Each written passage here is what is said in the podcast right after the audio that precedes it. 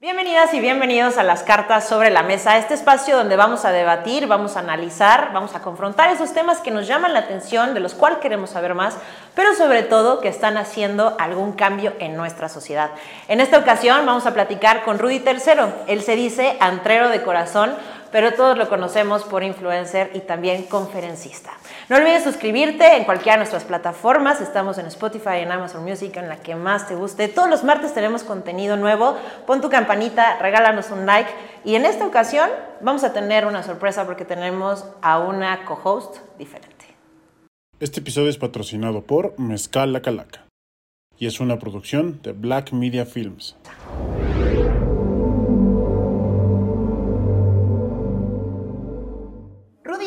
Qué gusto platicar contigo. Ya teníamos muchísimas ganas de poder tenerte aquí en Cartas sobre la Mesa.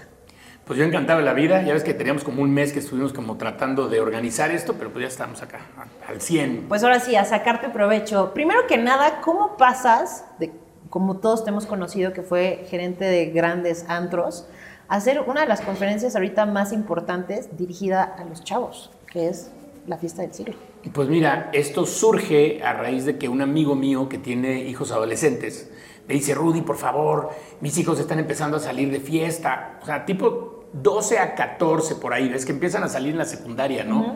Y luego si es el grande, o sea, son los primeros hijos, dices, no se vayan, por favor. Y entonces me dijo, por favor, estoy bien preocupado y les quiero pasar algún tip y no me hacen caso y me voltean los ojos. Tú fuiste gerente del Baby Si tú hablas con ellos, seguramente te van a hacer caso, ¿no? Y entonces, después de eso, dije, bueno, me, me puse yo a escribir qué le diría a mis hijas con base en las más de 4.500 fiestas que he estado, ¿no? Claro. Y pues, cuando empiezo a investigar cosas del alcohol y todo este rollo, de repente me doy cuenta que la gente no sabe del alcohol, pero no sabe que no sabe, y, y ese es el problema. Entonces empiezo, empiezo a decirle esto y de, ahí, y de ahí surge todo este relajo para poder hablar pues, con sus hijos y después con muchos jóvenes. ¿no? ¿Cuántos años ya llevas con esto? Desde 2015, Desde empezamos 2015. en 2015. Oye, ¿y cómo ha sido tu acercamiento hacia los jóvenes? Porque platicábamos un poco también la diferencia de edad y decías, aún así he logrado hacer ese clic con los chavos, ¿no? ¿Cómo ha Sí. sido ese proceso? ¿Sabes qué pasa? Soy muy neta. O sea, yo soy muy neta con los chavos y les digo, a ver, brother, yo no soy ni tu papá, ni soy tu maestro.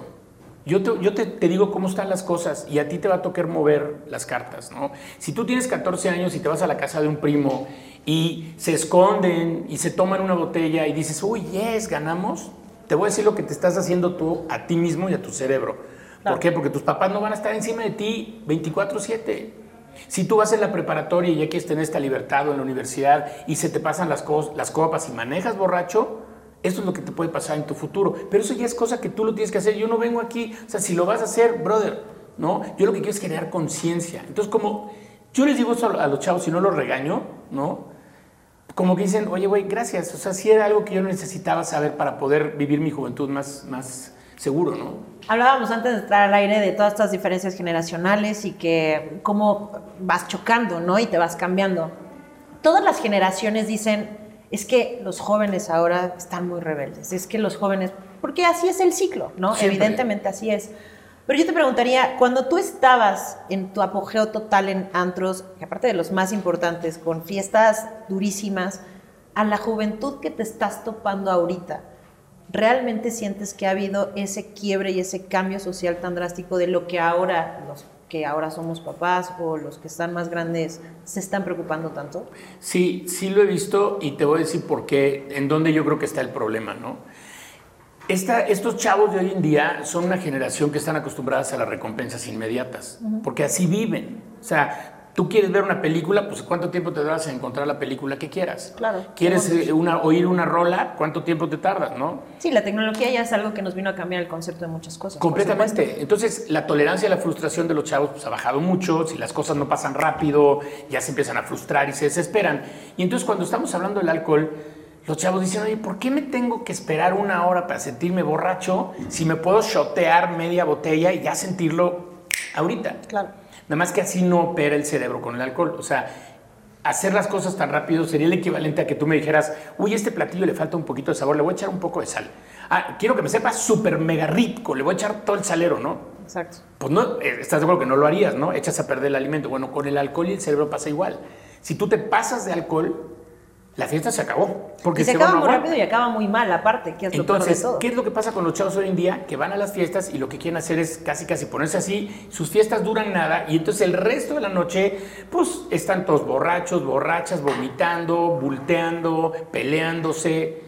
Dices, güey, así no es la fiesta. Ahorita que decías peleas, yo creo que siempre han habido peleas en antros y en bares, eso ha sido de toda la vida. Pero ¿qué pasa ahorita también con un grado de agresividad completamente diferente? Platicábamos lo que pasó apenas en Puebla de este chico que agarran a golpes con, o sea, efectos de alcohol, porque estos chavos estaban con borrachos.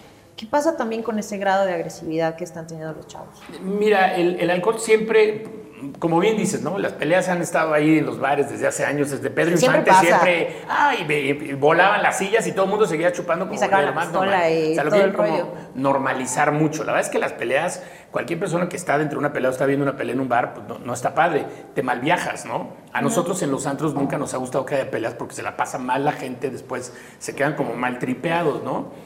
Pero el alcohol lo que pasa es que uno exagera tus emociones. Entonces, si estás triste y estás chupando, vas a acabar llorando, ¿no? Ay, todas las de Pedro Infante. Pero si estás enojado y estás tomando, eso también se va a catapultar. Y entonces aparece el malacopa, ¿no? ¿O qué me ves? ¿Y por qué me empujas? Y no sé, o sea, ya por una tontería eso, eso estalla. Y entonces el problema es que el alcohol hace que tu corteza prefrontal no mida los riesgos. Sí, Ni- te envalentona al final de no, cuentas. pero aparte no mide los riesgos. Entonces dices, pues ¿sabes qué? Le voy a reventar la botella en la cabeza. No, brother. Le puedes sacar un ojo. Esos son hechos de sangre. Es un intento de homicidio. Te puedes ir a la cara. O sea, vaya, hay muchas cosas que no, no lo están pensando, ¿no? Los chavos, además, entre más joven es una persona, menos desarrollado tiene la corteza prefrontal, que es la que mide riesgos, ¿no? Y toma decisiones. Entonces, fíjate ya la combinación que se está haciendo, ¿no? El alcohol, potenciar las emociones negativas, luego no tomas buenas decisiones y luego además normalizan las peleas porque también los videojuegos, en todos lados están peleando, todo en las películas y en los videojuegos todo es violencia. Creen que la violencia ya está normal, no, no está normal. Y estos chavos pues echaron a perder su futuro y metieron un problema a su familia por, no medir, ¿no? Los riesgos desafortunadamente ahorita ya son para todos.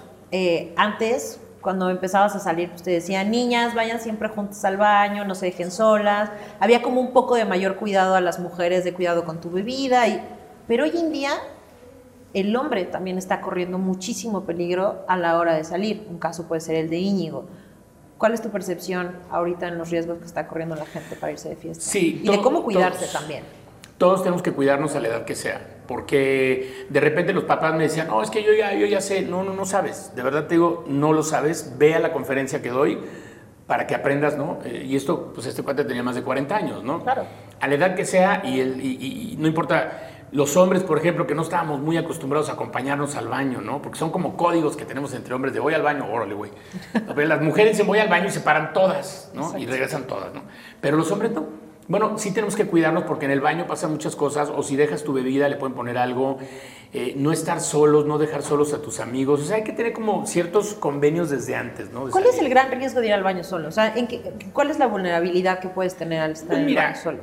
Tristemente, una realidad que no podemos nosotros cubrir en este país es que el tema de- del narcotráfico y todo esto ha rebasado muchísimo uh, a las capacidades de las autoridades y no es quizás que no puedan, es que a lo mejor ni quieren, ¿no? No me voy a meter en ese rollo, lo que sí es que lo que se ve no se juzga. Claro. Entonces, ¿qué es lo que pasa en muchos de los lugares? Que estas personas meten a gente a vender drogas a los baños y pues los dueños no pueden hacer nada. Ahí están, ¿no? Ahí están vendiendo y, y- y- además no puede hacer nada porque ¿a quién le hablas?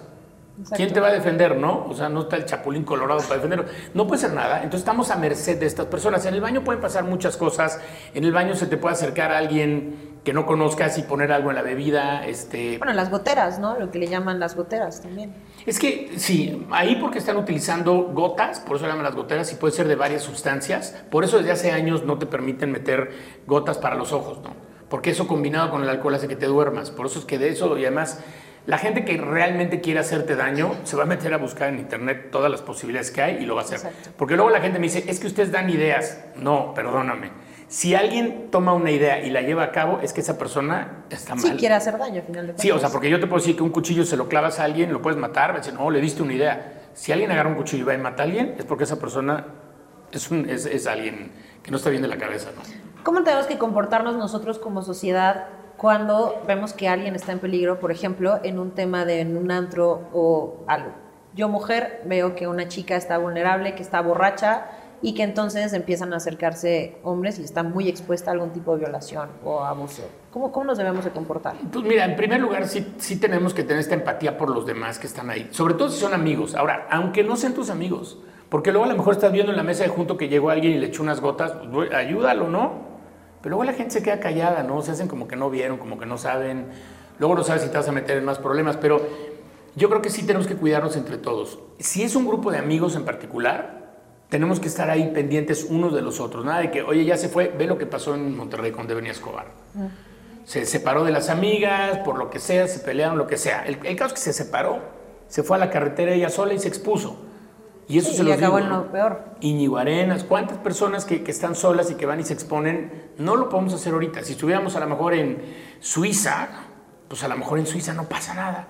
Pero estás en México, compadre y en la madrugada y en lugares complicados. No nos podemos poner en riesgo, ¿no? Hay que cuidarnos entre nosotros y tratar de cuidar a los demás, ¿no? En la medida de lo posible. Si veo una discusión muy fuerte, por ejemplo, regresando a lo de Puebla, ¿cómo me tengo que comportar yo si yo hubiera estado ahí? Mira, solo llamar a emergencias, ¿qué se hace? Mm, eh, no, quizás no sirva tanto. Ahí te va. Si están en un antro y ven que va a haber un conato de bronca, avísele por favor a las personas de seguridad. O sea, yo se los digo como director de antro, como dueño de lugares, lo que menos te conviene es que haya una pelea. Porque donde esto escale, te pueden acabar hasta cerrando el lugar y pierdes toda tu inversión y todo, ¿no? Pero más allá de eso se trata de que no le hagan daño a otras personas. Entonces, si tú ves que alguien se está peleando, que ya están armando, le avisas a los de seguridad y los de seguridad van a poner a alguien de seguridad y van a separar y van a mitigar este foco rojo. Si ya ves que se están empezando a pelear, pues aléjate. O sea, aléjate porque puede volar vidrio, puede, algo te puede pasar o, te puede alcanzar la pelea y llegar hasta donde estás tú, ¿no? Claro. Si ves que no te puedes meter a ayudar a tu amigo, por ejemplo, que fue el caso de Puebla, ¿no? Mucha gente decía, es que mira, nadie lo ayudó. No puedes. ¿Cómo vas a poder? A ver, el chavito que estaba ahí enfrente del amigo, uno que como de chaqueta café, se veía como que quería meterse y no, y como que quería meterse y no. ¿Cómo se va a meter? Está solo y está viendo que hay cinco chavos gandallas con una botella y que están ya coléricos. ¿Sabes qué? Meterse era para que también se lo surtieran y iba a quedar igual. Entonces, no podemos juzgar porque no estábamos ahí. Pero tampoco te metas si, si a lo único que te vas a meter es a que te den la torre igual. ¿No? Lo que sí pueden hacer, una de las cosas que, porque voy a hacer un video, les voy a dar un spoiler, una de las cosas que pueden hacer es cuando alguien se empieza a pelear, decir, güey, hay cámaras de seguridad, nos están grabando, ¿eh? Y donde esto salga a las redes, nos va a llevar la fregada a todos. Y ya la gente se lo va a pensar dos veces. ¿Qué han sido los grandes jueces las redes, la verdad? Y la mejor policía, porque se vuelven virales los videos y los agarran rapidísimo. Pues lo de Puebla fue gracias a que alguien lo grabó y que yo creo que fue una chava. Porque si te fijas al final del video dice, me estás grabando y de repente se acaba. Si hubiera sido un tipo, se van contra el tipo ¿eh? y le desbaratan el celular. Entonces yo creo que fue una chava y la dejaron, lo dejaron pasar. Y ahí fue donde, donde toca punto. Entonces, hacerle ver a la persona que te va a golpear que, que, hay cámaras de seguridad que te están grabando, por lo menos en lo que voltean ya se van a dar a decir, chale. Sí, también los espantas un poco, ¿no? Claro, mejor, entonces a lo mejor se hacen de palabras, pero ya no va, porque va a decir, pues ahora sí, si me graban haciendo esto, sí me voy a poner en riesgo. Sí, pero bueno, las mentadas no son tan peligrosas, ¿no? No son tan peligrosas, pero... Rudy, hay muchísimas nuevas tendencias de educación, ¿no? Hoy en día los padres están saturados de nuevas tendencias, ¿no? Y cómo tenemos que hablar con los hijos, cómo nos tenemos que acercar a los hijos. Cuando tengo un hijo ya ni siquiera adolescente, preadolescente, porque cada vez la fiesta empieza más jóvenes, este, 12 años ya empiezan a, salir y todo, ¿cómo me tengo que acercar con, con, mi hijo para hacerle entender esto? ¿Le enseño a beber yo? ¿No le enseño a beber? Es muy controversial eso, ¿no? De, bueno, que empiecen a beber en la casa y yo le empiezo a dar. ¿Cómo lo acerco a este mundo sin privarlo, pero intentando que, que no que se lleve la mejor información. Mira, a ver, eh, aquí sí los papás sí les digo que es, es, una etapa complicada la adolescencia, hay que tener mucha paciencia y también pues tenemos que armarnos de valor y aprender a poner límites claros, porque va a haber confrontaciones, obviamente. Claro. Si algo no le parece al chamaco o a la chamaca, te van a voltear los ojos, te van a, te van a dejar con la palabra en la boca, te van a decir de, todo porque es parte de, de, su, de su proceso educativo. Pero hay que aprender a poner límites claros, ¿no? Y decir, a ver, aquí no puedes tomar conmigo hasta que seas mayor de edad. No ser nosotros los facilitadores del alcohol. De nada sirve enseñarles a tomar. No sirve, porque lejos de estar logrando lo que los papás creen que es de que no, que yo quiero que mi hija sepa lo que es un tequila o que mi hijo sepa lo que es una cuba, lo que estás haciendo es que lo vas a enganchar. ¿A qué edad tenemos que empezar a beber para empezar? Mira. En teoría. En teoría es a los 18, ¿Hombres y mujeres? Sí, sí, sí, hombres y mujeres. En teoría es a los 18, tiene que ver mucho con el desarrollo del cerebro. Entre más joven es un cerebro, más posibilidades tiene de engancharse con el alcohol o las drogas, porque cambia su química cerebral y entonces esto lo hace como más propenso a las adicciones. En Europa hay países en donde ya es legal beber a los 16. En Estados Unidos es a los 21, en México es a los 18. Yo por ahí les diré a los papás, si ya quieres empezar a tomar con tu hijo con tu hija cuando tenga 17, pues bueno. No Pero una cosa es los 17 y una cosa es los 14. Claro. O sea, esos tres años de diferencia son, o sea, de verdad, ahora sí que valga la redundancia, hacen una gran diferencia. Exacto. Entonces, pero luego hay papás que ya les surge echarse un chupe con sus hijos y entonces ya están acá que la cervecita, que no. No, no, no, no, no, no. No, o que son papás buena onda, me explico, porque también es como, bueno, es que yo prefiero acercarme más a mi hijo y entonces pues ya que empieza a tomar una cerveza, porque aparte, a ver, explícame lo del alcohol, eso tú lo has manejado mucho en redes, pensamos que, ay, bueno, pero es una cerveza, ¿no? No le estoy dando un shot de mezcal, no, pero es casi igual, explícanos un poco esa parte. Es lo mismo, de hecho. eh. Sí, mira, es que la gente no sabe leer las etiquetas de las botellas, entonces traen un relajo. La gente cree que porque trae 5% dicen, ah, eso es bien poquito, ¿no? Ah, pero el tequila sí tiene 40%, no sé, aguas. Lo que las etiquetas te dicen es qué porcentaje de alcohol tiene el envase donde tú te lo vayas a servir. Por ejemplo, un tequila. En donde tú te sirvas el tequila, el 40% va a ser de alcohol. La cerveza que te dice, la cerveza dice que el 5% de ese envase es de alcohol. Entonces hay que sacar el 5% de 355 mililitros son 17. Entonces ahí te dice, ¿no? Aquí hay 17 mililitros de alcohol. Bueno, un tequila. ¿Dónde te tomas el tequila? En un En un caballito, de caballito. 45 mililitros. El 40% de esos 45 mililitros es alcohol. Son 17. Igual que, el- que la cerveza. Entonces, si este caballito de tequila lo pongo en un vaso y a mi vaso le pongo refresco y mi vaso queda de 355 mililitros, va a tener igual de alcohol que la cerveza. Entonces, tomarte una cerveza es lo mismo que tomarte una cuba, un mojito, una piña colada, un whisky con soda. Que- es lo mismo. y un caballito, o sea, la presentación no hace la diferencia. Exactamente. Ahora, lo bueno de tomarte las bebidas mezcladas con, con agua o con alguna otra cosa es que se, se diluye un poco la cantidad de alcohol que, o sea, se diluye el alcohol que entra en tu torrente sanguíneo. Si tú, por ejemplo, estás tomando agua entre copa y copa, eso ayuda a que no te pongas borracho. El agua es, es, una, es mágica, eh, te lo juro que es una magia. Bueno, yo siempre he tenido la. Yo soy mezcalera, por ejemplo, y es mezcalito, pero siempre con el agüita al lado, invariablemente. Si no, Sí, sí, sí. no, no la llevas igual. No la llevas igual, pero sí, sí, es, es eso, ¿no? Ayer platicaba con alguien que me decía que se tomó una copa de vino y dos, y dos shotcitos chiquitos de, que tenían crema de no sé qué, manejó y la agarraron y la llevaron al torito y le 12 mil pesos de multa, ¿no? Y no entendía, pero decía, es que tomé muy poco. Sí, le digo, lo que pasa es que lo tomaste, lo tomaste como rápido y de ahí te fuiste y te agarraron y entonces eso apenas estaba entrando, entonces tu nivel de alcohol en sangre era muy alto, ¿no? ¿Cómo ves las adicciones hoy en día con los jóvenes? O sea, las ves mucho más cercanas a ellos, empiezan desde más chicos. ¿Qué onda con las adicciones? Ya una cosa es el alcohol, hablemos de lo que son las drogas. Eh, es es que mira, está muy fuerte porque además hay una cosa que se llaman drogas emergentes, que, se crearon en la pandemia y son drogas que se hacen con otro tipo de químicos y luego ya los chavitos llegan a los hospitales y les hacen un, un examen toxicológico y ya ni siquiera les sale nada, ya los médicos no saben ni siquiera qué traen, ¿no? Este, la, la- la etapa de la secundaria, yo creo que entre los 12 y los 15, es una etapa de mucha curiosidad y en donde se avientan a hacer muchas cosas, pero no miden las consecuencias, ¿no? Por eso los retos de ¿Y no crees que también es por un sentido de pertenencia? Ahorita que decías también los retos, o sea, es para poder ser parte del grupito de los amigos y no ser rechazado. Lo que pasa es que en esa edad, lo que ellos están empezando a salir es con sus pares, gente de su edad, no necesariamente sus amigos. Ellos quieren ir a fiestas en donde están gente de su edad, que llaman sus pares. Y en este, en este ambiente es un mundo que es propio de ellos, que tienen su música, tienen su propio lenguaje, tienen todo, ¿no? Por eso estas rolas que luego hay que hablan así de, que están bien vulgares, ¿no? Que luego esas no las escucharían con sus papás a la hora de la comida, ¿no? Claro. Pero entonces, entre amigos sí. Entonces, al momento que están en ese mundo, ellos lo que hacen es como tratar de descubrirse quiénes son, cómo voy a entrar, cómo me voy a correlacionar con todos los demás. Y si todos están fumando marihuana, pero él no, o alguna droga y él no, pues dice, pues si quiero pertenecer acá, le tengo que entrar, ¿no?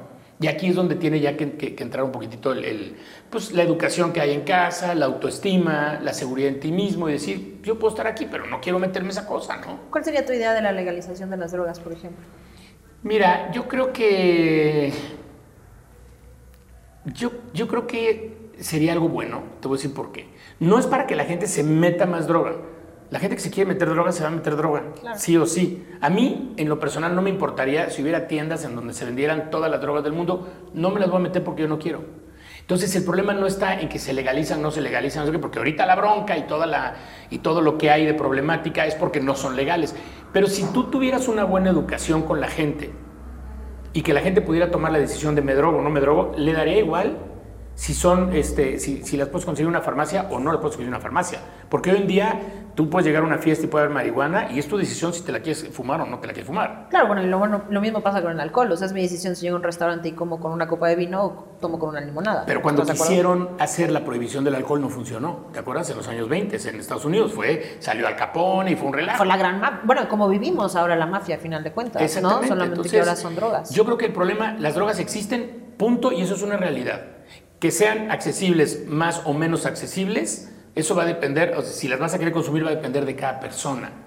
Lo que sí que yo pienso que eso garantizaría que por lo menos fueran de buena, de cierta calidad, bajaría mucho la violencia. Que no pase temas como el fentanilo, por ejemplo, ¿no? Que ha sido un gran tema, que me atrevería a decir, esa podría ser una de las drogas emergentes, ¿no? Yo creo poco de la sustancia que se están usando para hacerlas más sencillas y, y además el fentanilo es un medicamento que está ahí, ¿no? Entonces la gente también con recetas médicas es como los rufis. La película que pasó ayer, les dan un rufi y se les olvida todo. Las goteras utilizan otras cosas, pero los rufis son medicamentos controlados que combinados con alcohol desconectan tu hipocampo y hacen que se te olvide todo y pierdes aparte la voluntad, te vuelves como un robot. Entonces hay, hay como muchísimas drogas que... O sea, ni siquiera son para pasártelas mejor, simplemente es como para desconectarte. Esas drogas se, llama de, date rape o una cosa así, las drogas para, para, violar personas, para secuestrar personas, para asaltar personas, porque lo que hacen es eso. La, escopolamina, por ejemplo, la burundanga, lo que hace es que pues yo te puedo llevar a tu casa y decirte, abre tu computadora, aquí están mis claves, transfiéreme toda tu lana, este, todo lo que yo te diga, tú lo vas a hacer al 100%. Todas las órdenes las vas a acatar. O te vuelves un zombie para ellos. Es un zombie, pero aparte no te estás acordando de nada porque tú, tú estás desconectado todo y no, no estás registrando nada. Entonces mañana te pues en la película que pasó ayer, literal no se acuerdan de nada porque les fue un rufi. Aquí en México le llaman canastear, meterte medicamento, ahí te llaman canastear. Rudy, ¿qué pasa si yo voy con mis amigas, vamos a un antro, un bar, lo que sea, y entonces una de ellas se aferra a que se va a ir con una persona. No lo conocemos, lo conocimos en el antro. Yo, amiga, ¿qué tengo que hacer? Porque tampoco la puedo agarrar y decir, ahora te amarro a la silla y no te vas. Exacto. ¿Qué podemos hacer? Eso tiene que ser algo previamente establecido. Porque si tú quieres tener nuevos, eh, nuevos compromisos, ya cuando la gente está arriba, ya no. Eso es desde antes. Oigan, a ver, vamos a salir todos, vamos a salir todas, pero nadie se va con alguien que no conozcas. Ahora, si se quiere ir con el exnovio, con el que tronó y duró no sé cuánto tiempo, ah, bueno, ¿sí me entiendes? es diferente. La cosa es no con alguien o que no conozcas o que no estás seguro quién es, ¿no? O sea, eso de, bueno, pero mándame tu ubicación actual todo el tiempo, no funciona. O sea, lo ideal es nunca te expongas a irte con alguien que... Hombre y mujer. Sí, hombre y mujer. No, totalmente. Por claro, a ver, los hombres es diferente. Los hombres andan borrachos y llega una niña y un poco más envalentonado, en plan de, no, bueno, o sea, ¿cómo me va a hacer algo? Y todo está bien y se valentonan diferente, creo yo, ¿no? Somos bien burros, somos bien brutos, la verdad. Porque una niña te hace ojitos y medio te, te gusta y ya dejas a tus amigos y ahí te vas, ¿no? ya no piensas con la cabeza, piensas con otra cosa. Pero entonces te vas, ¿no? Y no, o sea, sí tenemos que pensar que, que estas bandas o la gente que te quiere hacer daño también utilizan mujeres para hacerle daño a los hombres. Y la chava que te está ahorita guiñando y haciendo ojitos y que a lo mejor quiere que, que ¿no? A lo mejor no es para eso, a lo mejor lo que quieres es drogarte y claro, y hacerte daño. no podemos, pero eso tiene que ser, digo, preestablecido. Eso tiene que ser un acuerdo previo a salir. Te voy a poner otro ejemplo. A ver, tú no vas a, tú no vas a, no vas a tomar porque vas a manejar, ¿no? Y aquí hay un alcoholímetro y a la hora de manejar le tienes que soplar. Y donde esta cosa suene, brother, no puedes manejar. Pero eso tiene que ser un acuerdo porque todos vamos en el coche. Y es la vida de todos nosotros. Sí, lo que le llamaban antes el conductor designado. Resignado. campaña, sí. pero luego muy resignado, pero se anda echando shots que nadie lo vea, ¿no? Y entonces los otros ya están bien borrachos, ¿cómo te vas a dar cuenta que tu amigo sí estuvo tomando, ¿no? Porque lleva la vida de todos ustedes. Entonces, tengan un alcoholímetro, cuestan 300 pesos, lo pides por Amazon, pero si eso lo haces desde antes, pues a la hora de que, oye, ya nos vamos, a ver, y le sopla, no, bro, pues ya valimos gorro, hay que esperarnos media hora, tomar agua y en media hora, una hora vuelve a soplar ya que no suene, ¿no?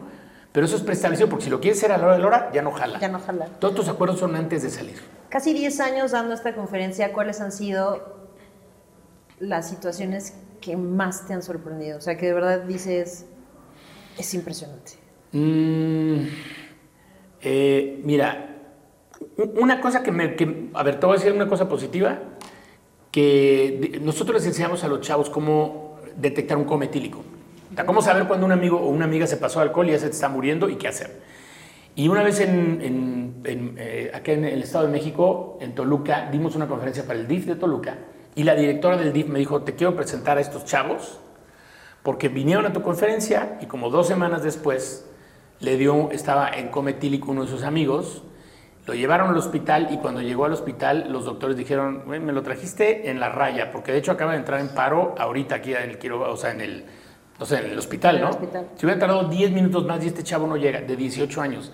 Y entonces yo estaba muy contento y me dice, mira, el chavo que llevaron al hospital es ese. Y veo otro chavito ahí brincando, echando relajo. Yo tenía ganas de llorar.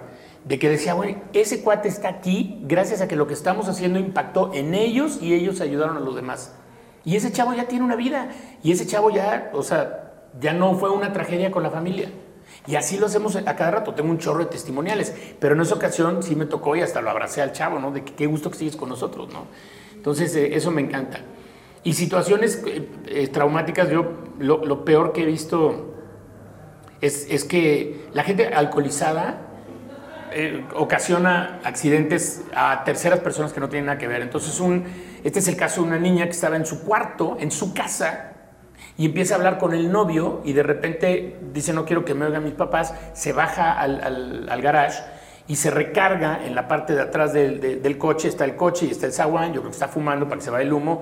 Ah, pues no llegó un borracho que perdió el control del coche y se estrelló contra el zaguán y la prensó contra su coche adentro de la casa, hablando con su novio, ella sin tomar una gota de alcohol. O sea, como que dices, todo se, se conjugó en el universo para que pasara eso en ese momento. Si ella no hubiera estado ahí en el coche, pues hubiera sido un golpe del, tipo este contra el zaguán. Y entonces yo dije, wow, o sea, cómo es increíble. Cuando te toca, te toca, pero además, ¿cuántas familias y cuántos accidentes hay por gente borracha, de gente que no tiene nivel en el entierro? Además estaban ahí viviendo su vida.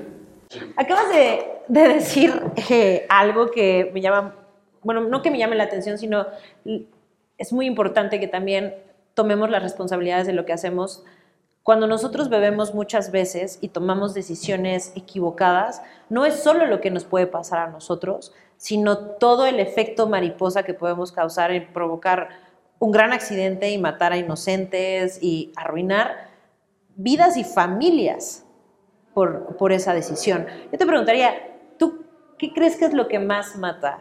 ¿El alcohol o una mala consecuencia por el alcohol? Eh, más del 85, a ver, te voy a, déjame recapitular un poquito una cosa, ¿no? Esta conferencia que nosotros damos habla del alcohol. Entonces, cada vez que yo le digo a la gente que va a hablar del alcohol, en automático le sale la palabra alcoholismo. Le digo, no es alcoholismo. Más del 85% de los accidentes que hay en el mundo son ocasionados por bebedores sociales. Lo que mata es el exceso de alcohol, no el alcoholismo. El alcoholismo sí, hay que seguirlo atendiendo y es una enfermedad. pero es una enfermedad diferente. Pero no estoy hablando de eso. O sea, el fuerte de la problemática está en lo que tú dices ahorita, en la gente que toma alcohol de una forma desmedida y lo que ocasiona es que tome malas decisiones y de ahí ya se desprende todo lo que ya sabemos que pasa. Manejan borrachos, broncoaspiran, se pelean, todo, todo el rollo que pasa pasa por el consumo excesivo de alcohol. En Estados Unidos se le, denomina binge drinking. El consumo explosivo de alcohol es hombres que toman cinco copas o más en dos horas o menos, mujeres que toman cuatro copas o más en dos horas o menos. Ya con cuatro copas en dos horas tu cerebro ya no aguanta y empieza a ser cortocircuito. Claro, lo que hablábamos al inicio, ¿no? Empezar con el shot, shot, shot y como si no hubiera un mañana y eso termina con todo. Aparte, algo que me gusta muchísimo del mensaje que tú das es, sí, sí hay que divertirnos, sí, está delicioso comer con copa de vino, el alcohol es rico, ¿no? O sea, es un, es un gran sector, pero siempre cuidándonos. O sea, hagámonos responsables, ¿no? Y hoy en día con plataformas de taxis, con mil cosas que hay, podemos reducir muchísimo el riesgo que podemos tener. Sí, es tener conciencia, es lo que yo digo, porque ahora acabo de subir un video de un antro aquí en México y la gente me decía, es inconsistente que hables del alcohol y luego promociones un antro. Le digo, señora, se ve que no ha ido a mi conferencia, ¿eh? Porque de lo que hablamos es diviértete y goza lo que hay en la vida. Solamente hazlo con conciencia, con información real, no con mitos, y toma buenas decisiones. Pero los antros ahí están, las fiestas ahí están, las graduaciones ahí están, los viajes y el alcohol. Haz, vive la vida y, y gózala, porque venimos una vez, pero hazlo acá. Y ¿no? que aparte no puedes evitarlo. O sea, tendrías que meterte una cueva para no vivir todo lo que está pasando, ¿no? O sea, a final de cuentas lo tienes que disfrutar y cada edad está para. Pero yo siempre le digo a, a los más chavos es vivan cada etapa, ¿no? Tan- Todo el tiempo estamos queriendo ser adultos y te das cuenta que el 90% de tu vida eres adulto. Vive poco a poquito. ¿no? Ya te Totalmente. llegará el día de las fiestas, del alcohol y de todo lo Es que demás. siempre queremos ser grande porque cuando eres chavito dices que eres grande, eres libre y tienes dinero y todo. Sí, brother, pero también tienes un chorro de corresponsabilidades, ¿no? Sí, cuando entiendes que el dinero no es que llegue solo a la casa. No, no, no, no, pues que todavía no lo ven así. O sea, yo me imagino a los niños como si estuvieras en un parque de diversiones y dijeran, a ver, ahorita en esta época tú solamente vete a las montañas rusas y eche relajo. Y dijeran, no, pero es que yo quiero ser administrador del parque. Quédate en la montaña rusa, güey, disfruta Exacto. el viaje. Sí, luego Al rato ya- te vamos a bajar te vamos a hacer administrador del parque y te friegas, no te vas a poder ni subir a la montaña. No, porque te vas a marear en la primera vuelta, entonces pues, Sí, ¿para qué te quieres bajar, no? Pues Yo, yo quiero regresarme a esas vueltas ahorita también. Suena muy tonto, pero creo que todos cuando crecemos decimos me encantaría regresar a eso. Pues claro, es que, a ver, siempre cuando estás chiquito quieres ser grande, cuando eres grande quieres ser chiquito. Y conozco gente joven que se la vive jugando Candy Crush, imagínate. No, bueno, esos son todavía peores. Antes de dormir, esos hábitos que van agarrando. Lo bueno es que siempre uno es joven, ¿verdad? Es correcto. Y hablando de lo que los jóvenes quieren, vamos a... Ven, Alexa, siéntate con nosotros. Alexa tiene 17 años, entonces, por ejemplo, ya no hablan como los que juegan Candy Crush, ¿no? Ya tiene una perspectiva completamente diferente. Completamente diferente. Muy bien. Entonces, ella hizo una encuesta entre eh, personas de 17 años promedio, gente de prepa, y eh, también, obviamente, preguntas, incertidumbres que ella tiene para hacerle a Rudy. Hola, Alexa. Hola, ¿Cómo estás? muy bien, muy bien, emocionada, porque la verdad es que ya tenía muchas ganas de platicar contigo, no sé si te acuerdas, pero fue el Congreso de los Jóvenes y pues yo quería el meet and greet para platicar contigo y pues mira, se nos dio. Pues ya estamos, qué bueno, encantado de la vida.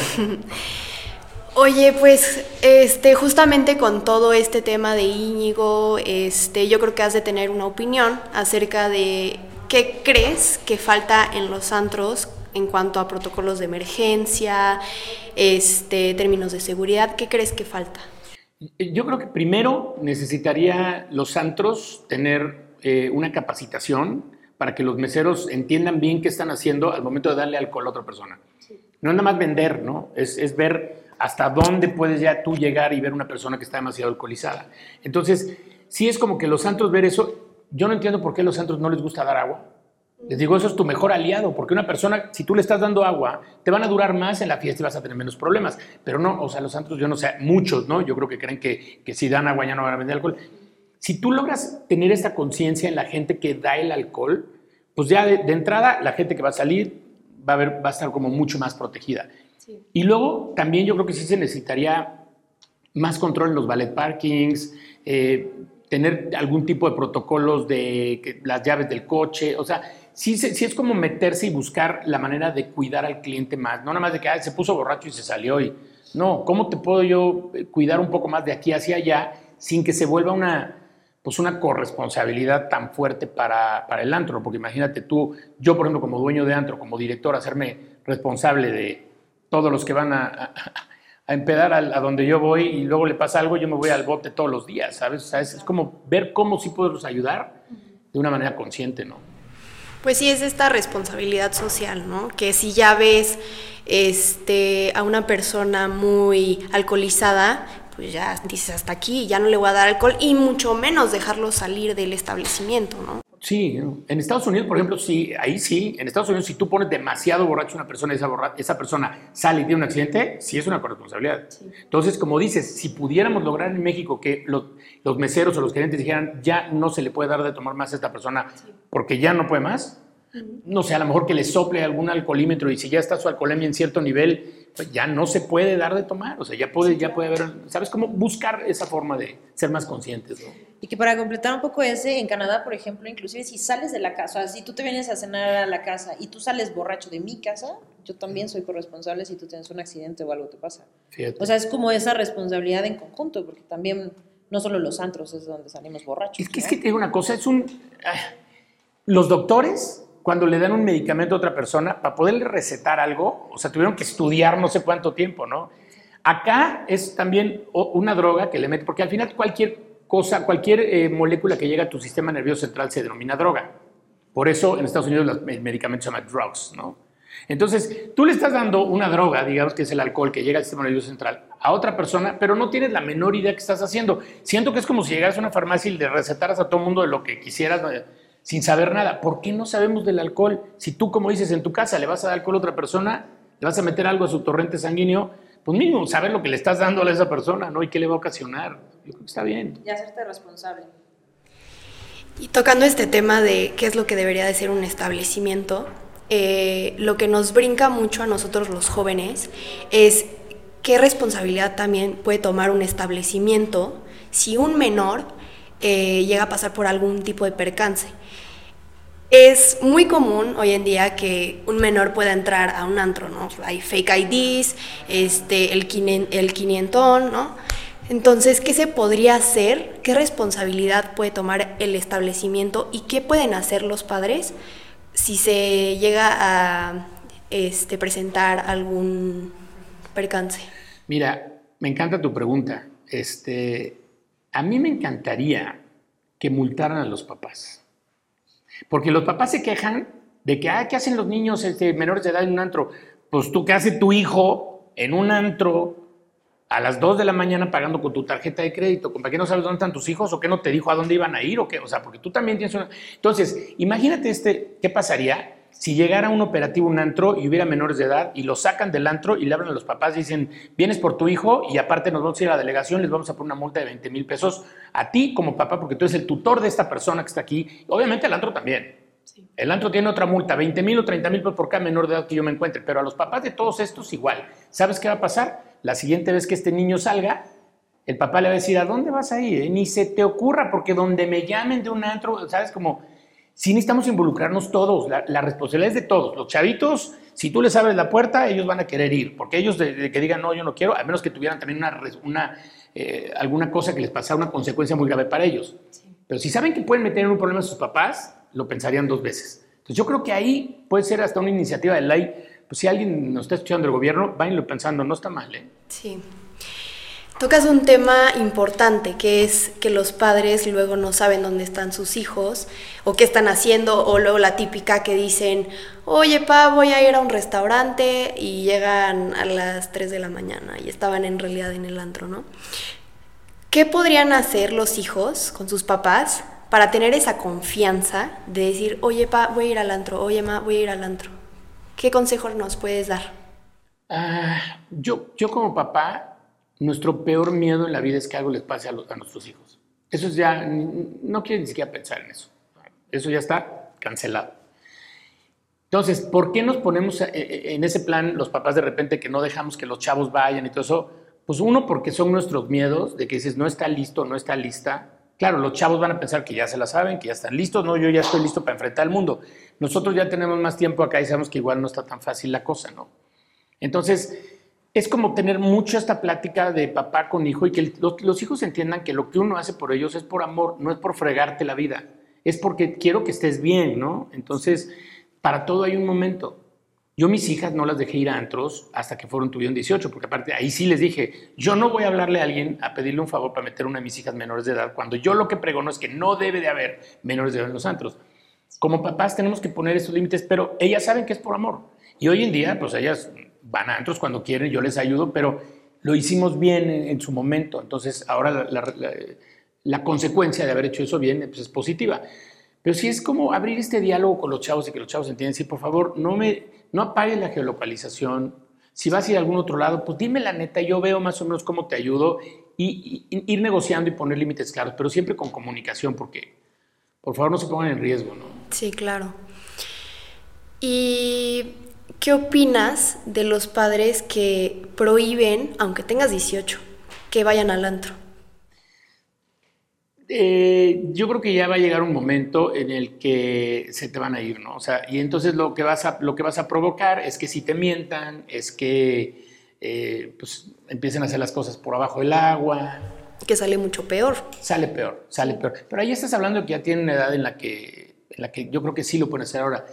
También eh, es cuestión de que me digas qué, ¿no? Porque, oye, ya tengo 18, porque luego los chavos creen que cuando cumplen 18, ya soy mayor de ella, pose lo que quieran. No, espérame, ¿eh? O sea, no es, no es tan así. O sea, sí adquieres muchas más eh, responsabilidades legales a nivel ¿no? nacional, pero pues mientras vivas en casa de tus papás, no es de que ya tengo 18, ya voy a llegar a las 7 de la mañana del antro. No vas a llegar a las 7 de la mañana, ¿cómo crees? ¿No? O sea, aunque tengas 18, igual sigues teniendo tu hora de llegada, ¿no? Pues porque hay que ver que estés bien. No es de que, ah, ya cumplí 18, ya voy con mis amigos el fin de semana a Valle de Bravo, ya y nos vemos el lunes. No, espérate. O sea, sí está bien que los papás les vayan abriendo cada vez más la puerta conforme van siendo más grandes, pero todo es, paulatino. Sí. ¿No? Para que vayan aprendiendo cómo. Y al ratito, pues ya, ¿no? Ya estás en la universidad. A finales yo sí me acuerdo que me iba y les dejaba un letrero a mis papás en la puerta. Me fui a Cuernavaca el fin de semana, los dos el lunes, pues ya tenía 22, 23 años. Oye, ¿tú crees que todavía pasa mucho eso de, sí, pero porque él es hombre y, por ejemplo, en casa, si tienes un hijo y una hija, ¿no? Así, eh, pero es que mi hermano no sigue, sí, pero él es hombre. ¿Eso todavía pasa mucho o ya no tanto? Yo creo que sí, ¿no? Yo creo que sí sigue pasando. Les dan más chance a los hombres de que lleguen más tarde y las mujeres de que no, es que como tres niñas solas. Siempre se ha visto más vulnerable el tema de las mujeres, ¿no? Porque creo que pueden ser más este, propensas a, a, los tipos malosos que les ponen algo en la bebida para violarlas o para lo que sea, mientras que un hombre dices, bueno, pues el hombre qué puede pasar, ¿no? Se va a pelear, voy a, voy a acabar yendo por él a la delegación, sientes que, sientes que corre menos riesgo el hombre. Entonces somos como más sobreprotectores de la mujer, pero al final del día todos, todos estamos en riesgo, ¿no? Y oye, con el tema del alcohol, eh, muchas veces yo escucho a mis amigas, es que si yo no tomo, pues me la voy a pasar pésimo. ¿Qué, opina, qué, qué opinas de eso? ¿Ya, ¿Ya deberían de tratarlo con un profesional o pueden tomar medidas ellas mismas? Si tú crees que necesitas el alcohol, de entrada ya estás mal. O sea, ya tienes que reconocer que, que, no, que no, no debe de ser así. O sea, tú, cuando yo trabajaba en Baby, muchas de las veces, pues yo nosotros podíamos tomar diario y no nos costaba un peso. Y no solo eso, nos invitaban chupes la gente, los clientes, todos los días. Entonces yo cuando empecé a trabajar en Baby O, trabajaba de martes a domingo, solo descansaba los lunes. Entonces tomaba toda la semana. Y así estuve durante cinco años. Entonces yo nunca quise ser alcohólico. Yo dije, a ver, yo trabajo en un lugar donde hay mucho alcohol, tengo que estar muy pendiente de esto. Entonces yo decía, a ver, voy a dejar de tomar 10 días a ver qué pasa. Y de repente al día siguiente estaba yo tomando otra vez, decía, uh, ¿qué pasó? O sea, ya no lo estoy controlando. Yo no quiero que el alcohol me controle a mí, ¿eh? Ah, ah, ah. Y otra vez, y volví a tomar, decía, no, una vez me vuelve a pasar más, una vez más, y me voy a doblear. Yo no quiero ser alcohólico. Entonces, es como tener esa conciencia de ir viendo si yo ya necesito tomar alcohol en todas las reuniones a las que voy y en todas las reuniones se me pasan, porque a lo mejor te tomas una o dos en todas las reuniones y está bien. Pero si ya te tienes que poner borracho para pasártela bien, reconozcan que ya pueden tener un problema y mejor de una vez, aléjate de haber un mesecito dos sin tomar alcohol, para poner orden aquí. ¿No? Sí. Este, ahora volviendo al tema del antro, porque yo ya voy a ser mayor de edad y quiero saber a qué me voy a enfrentar, ¿no? Este, primero que nada, me han dicho mucho que el tema de pagar sí es un rollo, ¿no? Que los meseros te obligan a poner el 20%, este, que luego no dan las cuentas, la entrada es otra cosa. ¿Qué consejo me darías a mí y a los demás jóvenes porque por primera vez van a entrar a un antro? Bueno, en primer lugar, vayan en parejas, vayan con amigos, lleguen temprano, no lleguen tarde, porque si llega la gente muy tarde a los antros es más difícil que te dejen entrar. Sean buena onda con los de la entrada. O sea, la gente de la cadena son... ¿Sabes por qué son tan sangrones los de la cadena? Porque te tienen que dejar claro desde el principio que ellos mandan. Porque si ellos, tú no los ves como una figura de autoridad y llegan y, y hay algo adentro y no los pelas, eso es un caos porque vas a tener 300, 400 personas alcoholizadas, ¿no? Entonces, sean buena onda, respétenlos, buena onda con ellos, entren. Recomendación, cuando lleguen, si van a pedir una o dos botellas, lo que vayan a pedir, traten de pedir la cuenta de una vez y paguenla de una vez, divídanse entre todos, paguen de una vez y al mesero, en México, la en toda la República Mexicana, es ilegal que te quieran este, clavar una propina, ¿eh? El mesero te puede decir, oye, a ver, compadre, te voy a dejar, ahorita te voy a dar, no sé, el 10%, el 7% de propina y el resto cuando nos vayamos, ¿no? Juntas toda la propina desde antes para que no te vayan a sorprender al final. Em, tomen agua, si, es por primera vez que vas a estar ahí, tomen agua, este, no se pasen de copas y disfrútenlo. O sea, los antros están padrísimos y tienen unas luces increíbles y la música y se la pueden pasar cotorreando súper padre. Nada más no se pasen de alcohol y sí tengan esta norma entre ustedes de que pues, venimos juntos, nos rezamos juntos, este, y si ven un foco rojo, como platicamos al principio, si ven un foco rojo de una pelea, avisen a los de seguridad y los de seguridad se van a poner ahí y los van a estar cuidando el resto de la noche para que no haya para que no haya bronca, ¿no? Y llévensela leve. Para dejar un poco en claro lo del tema económico, covers sí son permitidos, eso es a criterio de cada establecimiento. El cover sí. Propina es ilegal si te la quieren clavar. Y no te la pueden meter en la cuenta de que aquí el 20%, uy, no, les pueden hasta clausurar el lugar, ¿eh? ¿Y qué pasa si me piden en, como mordida para entrar. ¿Es a criterio? No puedes hacer nada más. Pues ¿no? puede ser, o sea, sí, muchas de las veces te lo van a pedir. También es como un filtro, ¿no? Entonces, bueno, y estos chavos sí tienen muchas ganas de entrar, sabes que se van a portar bien, por lo menos, ¿no? Y si no es al principio, a lo mejor a la salida se lo das. Oye, compadre, mil gracias. Si los cadeneros y los de seguridad vieron que te portaste bien, te la pasaste bien, saliste bien, no armaste rollo, y al final todavía les das, como dices, ¿no? El quinientón, no se les olvida. Si todavía a, media, a medianoche sales con ellos y les regalas un, un par de agüitas, unos refrescos, les preguntas cómo van, uy, esos son detalles que enamoran, ¿no? Porque nadie los pela. Jo- Jóvenes, mil gracias, venía a dar las gracias porque nos dieron la entrada. No sé si les antoja una, un, este, les- una agüita, algo les puedo regalar. Uy, los chavos, dicen, sí, regalan una coca, se la toman con un gusto y cuando sales, esa Coca-Cola te va a hacer que cuando te vean llegar, te van a abrir la cadena luego, luego. Es cuestión además de hacer ese tipo de PR, ¿no? Ok, muy bien. El tema de cadeneros en el Baby O. Quiero preguntarte, que yo en lo personal, mi mamá me, con- me contaba, ¿no? Que si te veían, la verdad, medio fea, no te dejaban pasar. Entonces, este, ¿tú cómo manejabas este tema de racismo y clasismo en el Baby O? Mira, el Baby O es un lugar chiquito. Le caben 500 personas, ¿no? Y es un lugar que tenía, pues cuando yo entré ya tenía 25 años, de ser aparte súper famoso. ¿Qué era lo que pasaba? Nosotros teníamos clientes que ya tenían su mesa, ¿no? Teníamos a Carlos Slim, Emilio Azcárraga, Jaime Camil, los hijos de los presidentes, los Vázquez Raña, you na- Luismi, o sea, tú sabes, ¿no? Cada fin de semana iban. Y entonces nos hablaban, ¿no? Ya estaban anotados, literalmente sí estaban anotados en una lista. Entonces de repente entraba la gente y me decían, oye, quiero esa mesa. No, cuate de Durango, ¿no? Por ejemplo, que no conocía, la, pero entró porque estaba de vacaciones en Acapulco. Quiero esa mesa. No, esa mesa no puedo. Bueno, la de allá, no, no, te voy a dar esta. No, pero ¿por qué? Y empezaban las broncas.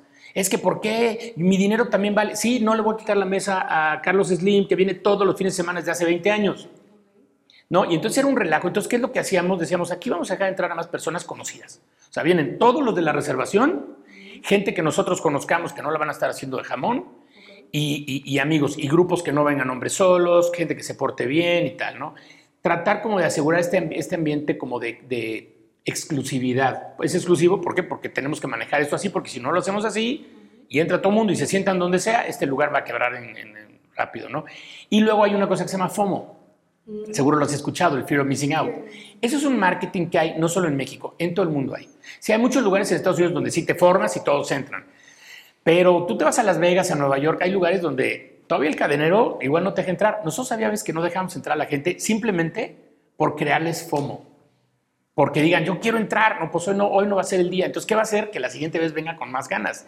Y cuando ya llegó con ganas, como ya lo dejaste entrar, sabes que esa persona, como le costó trabajo, se va a portar bien, va a consumir, no va a hacer relajo. Y, o sea, todo eso es un marketing, ¿no? La gente lo ve más, muchas veces lo ve por el lado del clasismo o del racismo, pero es más, yo, yo siento, sí hay, ¿para qué nos hacemos güeyes? Sí hay, pero es más por un tema de marketing para generar que la gente tenga estas ganas de yo quiero este lugar y ahora, y entonces los vas agarrando. Entonces, son cosas psicológicas, ¿no? Por eso hay en todo el mundo hay cadenas y cadeneros. Rudy, qué placer platicar contigo. Alexa, gracias por venir a representar a los jóvenes y haber hecho estas preguntas. Eh, gracias, gracias por lo que estás haciendo, por todo lo que has dejado en, este, en estas conferencias que has dado. Seguramente nos has salvado a muchos. Así que gracias, Rudy. Qué placer platicar contigo. Pues encantado de la vida, gracias. Me encantaron las preguntas de las dos y a la orden. Y pues cuídense mucho y disfruten la fiesta y la vida. Eso es lo más importante, pero con conciencia, como bien dijiste. Así es.